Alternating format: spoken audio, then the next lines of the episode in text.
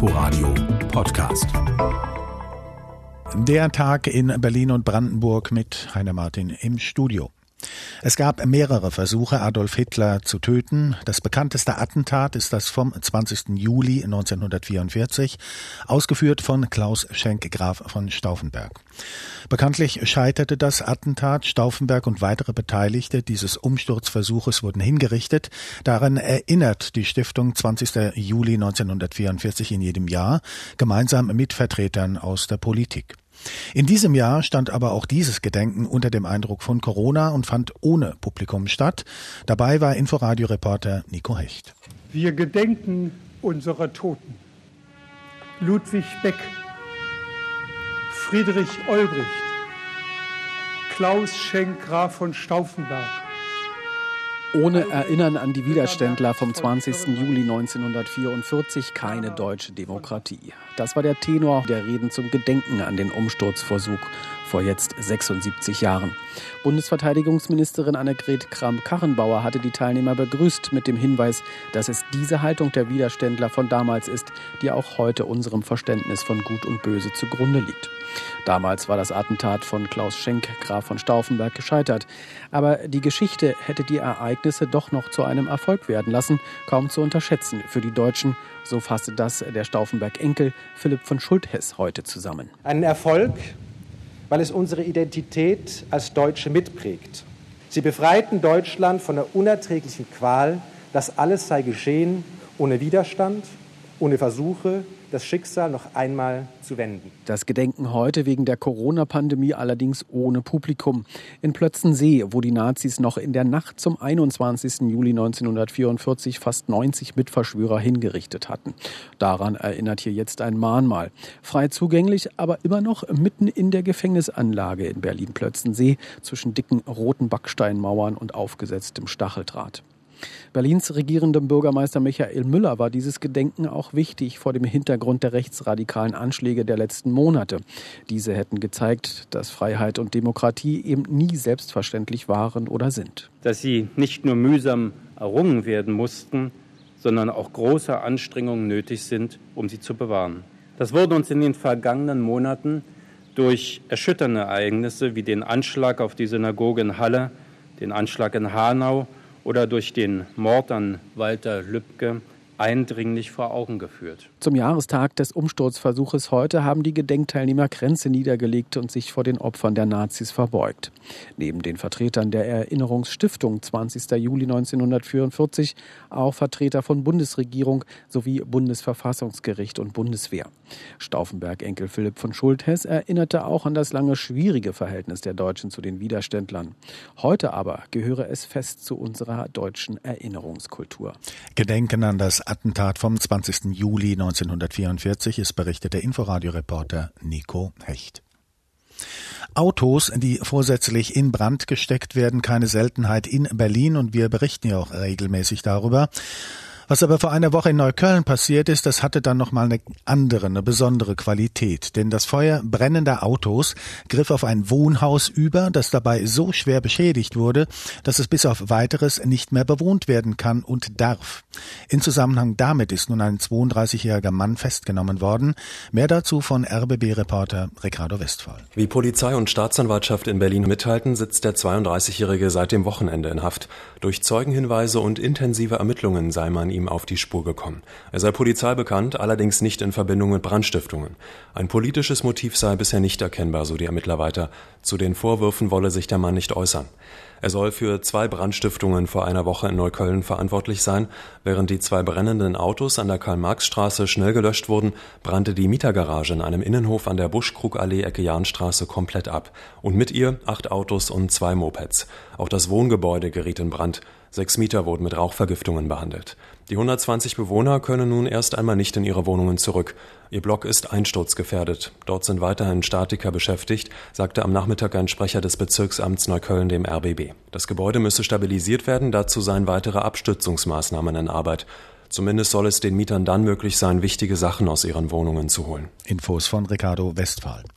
Das Berlin Institute of Health, kurz BIH, bekommt ein neues Forschungsgebäude in Mitte.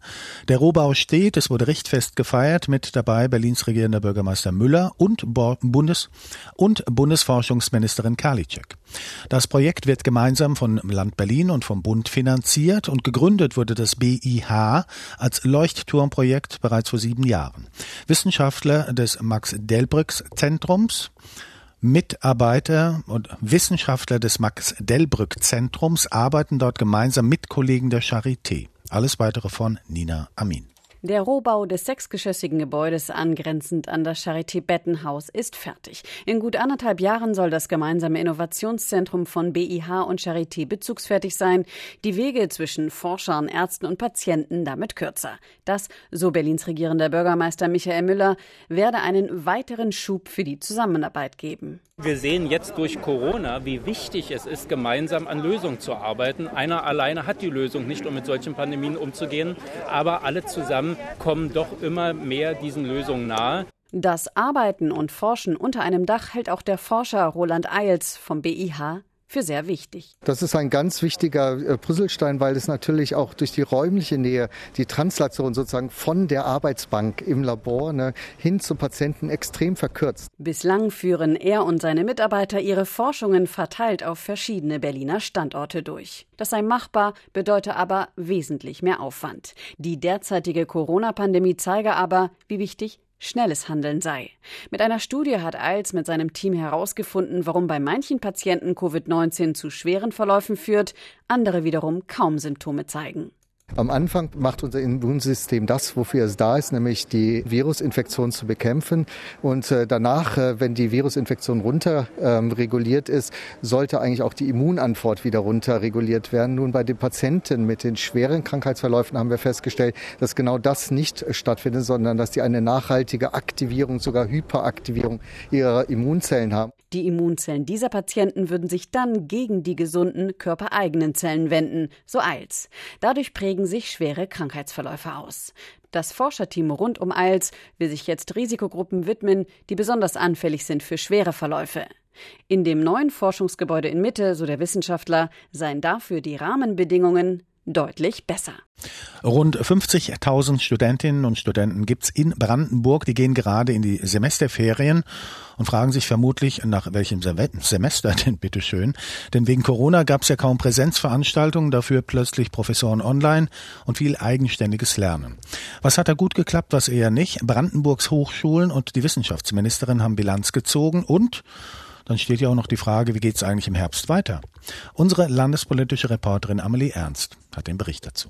Die Rede ist von einer digitalen Spontanrevolution, die die Unis und Hochschulen in den vergangenen Monaten erlebt hätten. Und mit der seien manche Dozenten erwartungsgemäß besser klargekommen als andere, sagt Ulrike Tippe, die Vorsitzende der Brandenburgischen Landesrektorenkonferenz. Es gab super performante Kolleginnen und Kollegen und Studierende und es gibt oder gab natürlich auch Fälle, wo, sagen wir mal, so ein Minimum an digitaler Kommunikation letztendlich gewährleistet war. Deshalb ist Corona für die Präsidentin der TH Wildau auch kein Anlass, um komplett auf digitale Lehre umzusteigen. Aber Corona, so negativ wie es war, war wirklich ein Trigger um Lehr- und Arbeitsformen auszuprobieren. Und ich denke, eine ganz besondere Herausforderung wird sein, dieses in das anstehende Hybridsemester zu transportieren. Ich sage immer gerne, ähm, das Gute aus beiden Welten zu verbinden. Vom anstehenden Hybridsemester ist die Rede. Heißt, die Hochschulen wollen weiter überwiegend online lehren, aber auch Präsenzveranstaltungen und der Austausch vor Ort auf dem Campus seien wichtig, betont Potsdams Uni-Präsident Oliver Günther. 50 Prozent, das werden wir nicht schaffen. Wir rechnen mit 25 bis 30 Prozent unter den aktuellen Vorgaben und Raumkapazitäten. Noch drängender als die Art der Lehre ist für viele Studierende derzeit ihre finanzielle Lage. Wegen Corona hätten viele ihre Nebenjobs verloren und seien vom Bund nur minimal unterstützt worden. Wenn überhaupt, sagt Jonathan Wiegers von der Brandenburgischen Studierendenvertretung. Das ist insofern eine der größten Bildungskrisen und Bildungsfinanzkrisen der letzten Jahrzehnte, die wir so erlebt haben. Wie viele wegen Geldmangels ihr Studium letztlich ganz aufgeben müssten, das sei noch gar nicht absehbar, so Wiegers. Zumindest habe das Land die Härtefallfonds für Studierende in Not aufgestockt, sagt Wissenschaftsministerin Manja Schüle. Und wir haben immer gesagt, wenn wir nur den Hauch einer Information bekommen, dass ein Studierender sein Studium abbrechen muss, weil er wirtschaftlich nicht mehr in der Situation ist, es fortzuführen, dann machen wir Einzelfallberatungen. Es soll kein Studierender in Brandenburg das Studium aufgeben müssen, weil er seinen Nebenjob verloren hat. Digitale Vorlesungen, weniger Kontakte und finanzielle Unsicherheit. Macht da so ein Studium derzeit überhaupt Sinn? Potsdams Unipräsident Oliver Günther findet, ja. Ich kann auch die Abiturienten und Abiturienten ermutigen, ein Studium jetzt anzugehen, auch vor dem Hintergrund, dass wir ja gar nicht wissen, ob es im nächsten Jahr besser ist. Also man muss keine Angst haben vor dem Erstsemester. Es ist eben anders als früher, aber den Status quo ante werden wir sowieso nie mehr bekommen. Das war die Einschätzung von Potsdams Unipräsident Oliver Günther im Bericht von Amelie Ernst. Wir hier im Inforadio laden ja in Corona-Zeiten ein zum Reisen um die Ecke, also Tipps für die Region. Viele davon auch im Brandenburgischen. Und wenn Sie dieser Tage auf dem Land unterwegs waren, ist es Ihnen vielleicht auch aufgefallen, es gibt jede Menge Stechmücken oder meint man das nur, dass es so viele gibt? Weil gestochen werden ist ja nur so angenehm auch nicht. RBB-Reporterin Martina Rolke wollte es genau wissen und hat sich mit einer Mückenforscherin an der Oder getroffen. Wer gerade an die Oder geht, ist meist ganz schnell wieder weg. Bei Doreen Werner ist das allerdings anders. Sie kommt gerade wegen der Mücken. 68 pro Minute landen auf ihrem Arm im Auftrag der Wissenschaft. Ja, nach den trockenen Sommern 2018, 2019 haben wir in diesem Jahr eine Hochwassersituation wieder an der Oder. Nicht so, dass das Hochwasser gefährlich wäre für äh, Überschwemmungsszenarien im Wohngebiet, aber so, dass die Mücken sich freuen. Doreen Werner keschert tausende Larven aus der Aue in Frankfurt und fängt ganze Schwärme von Stechmücken gemeinsam mit einem Kollegen. Also eine echte Mückenplage wie hier habe ich noch nicht erlebt. Helge Kampen bringt die gefangenen Mücken zum Friedrich-Löffler-Institut nach Greifswald. Dort will er im Labor aus ihnen ganze Kolonien züchten. Wir haben wenig Informationen darüber, was die einheimischen Mückenarten übertragen können an Erregern. Und wenn wir jetzt so viel Massen an Mücken mitbringen und damit eine Laborzucht starten, dann erhoffen wir uns schon, dass wir da eine Weile Versuche mitmachen können. Weniger erfreut über die unglaublich vielen Mücken ist Melanie Wilborn. Sie betreibt einen Saunagarten unweit der Oder südlich von Frankfurt. Draußen entspannen, das geht nur mit ordentlich Mückenspray. Ich habe so eine kleine Mixtur mit Zitronenöl und äh, Wodka und Wasser. Das hilft auch ganz gut. Oder halt einen heißen Löffel nach dem Stich. Außerdem schickt Melanie Wilborn die Gäste am besten regelmäßig in die Wärme. Wenn die Mücken gestochen haben, in die Sauna gehen, weil das Protein bei 60 Grad aufgelöst wird. Wir haben gehört den Tipp dieser Saunabetreiberin im Bericht von Martina Rolke und soweit auch der Tag in Berlin und Brandenburg. Im Studio Heiner Martin und das Ganze gibt es zum Nachhören auf inforadio.de. Inforadio Podcast.